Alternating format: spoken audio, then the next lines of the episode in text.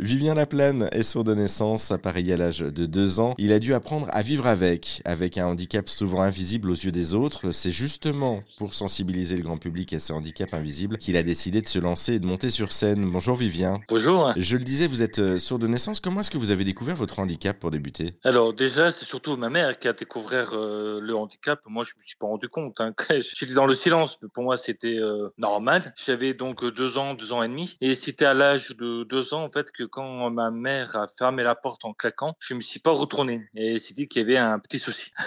En plus, à, la base, normalement, euh, les médecins avaient dit à mes parents que je serais euh, aveugle et débile profond. Donc euh, là, c'est pas heureusement que c'était tombé dans l'oreille d'un sourd. heureusement. Donc finalement, on, a pu s'entendre sur ce type de handicap qui est la surdité. Et j'étais appareillé donc à l'âge de deux ans et demi et j'ai fait 13 ans d'orthophonie. Vous jouez beaucoup sur les mots par rapport à tout ça. Ça fait aussi partie de votre spectacle. Et effectivement, vous prenez ça avec avec euh, dérision et bienveillance euh, sur le, spectacle que vous avez actuellement et, surtout les autres spectacles d'ailleurs que vous avez euh, mis en place depuis, depuis le début. vous parliez d'appareillage depuis l'âge de deux ans. concrètement, ça veut dire quoi? Bah, C'est-à-dire que j'ai un appareil auditif qui capte vraiment le son et qui amplifie les sons, mais qu'une partie des sons. C'est-à-dire que je n'entends pas tout, mais j'entends une grande partie grâce aussi bah, à une courbe auditive en fait qui remonte à la zone de conversation. C'est ce qui me permet d'entendre les mots, mais ça ne suffit pas. Il fallait, il fallait vraiment que j'ai une rééducation orthophonique, pouvoir euh, discerner, distinguer les sons et, aller pouvoir euh, distinguer comme des sons bas.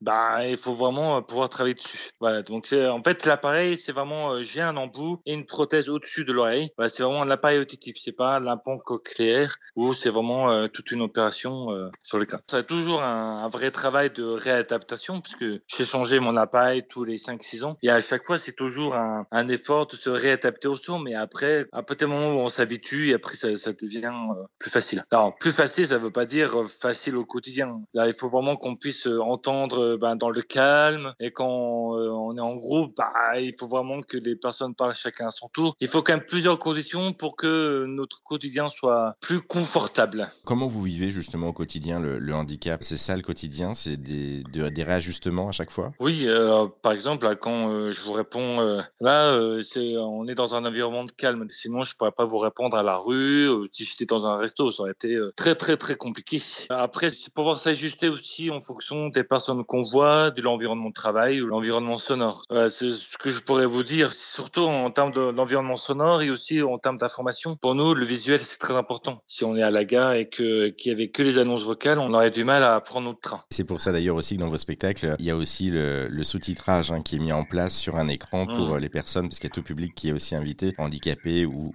valide. Euh, un petit mot pour terminer sur les handicaps invisibles, parce que c'est l'objet justement de vos spectacles. Euh, qu'est-ce qu'un handicap invisible? Bah, C'est euh, bah, que ça ne se voit pas et les gens ne se rendent pas compte que ça implique euh, énormément de choses, énormément de compensation. C'est-à-dire que ça implique de la fatigue, ça peut, pour moi non, mais des, douleurs qui ne se voient pas, des douleurs invisibles, les mal de dos, les, handicaps invisibles, en fait, ça concerne 80% des handicaps. Donc c'est vraiment énorme et ça concerne énormément, énormément de personnes. Ça peut aller de l'audition, ça peut aller des troubles bah, neurologiques ou des troubles musculaires, des troubles cognitifs, euh, plein de choses euh, qu'on ne soupçonne même pas. Effectivement, et qui peuvent être très handicapants au, quotidien. Voilà. Merci beaucoup Vivien Laplane pour, euh, pour cet échange. Et puis on peut vous retrouver sur scène, hein, votre spectacle continue, le dernier spectacle. Vous le présenterez au Festival d'Avignon le 24 juillet et puis au Théâtre Renaissance d'Oulins du côté de Lyon, ça sera le 24 septembre. Pour vous qui nous écoutez et si vous souhaitez avoir plus d'infos, on a mis également les infos et les liens sur notre site internet direction erzen.fr. Merci Vivien. Merci.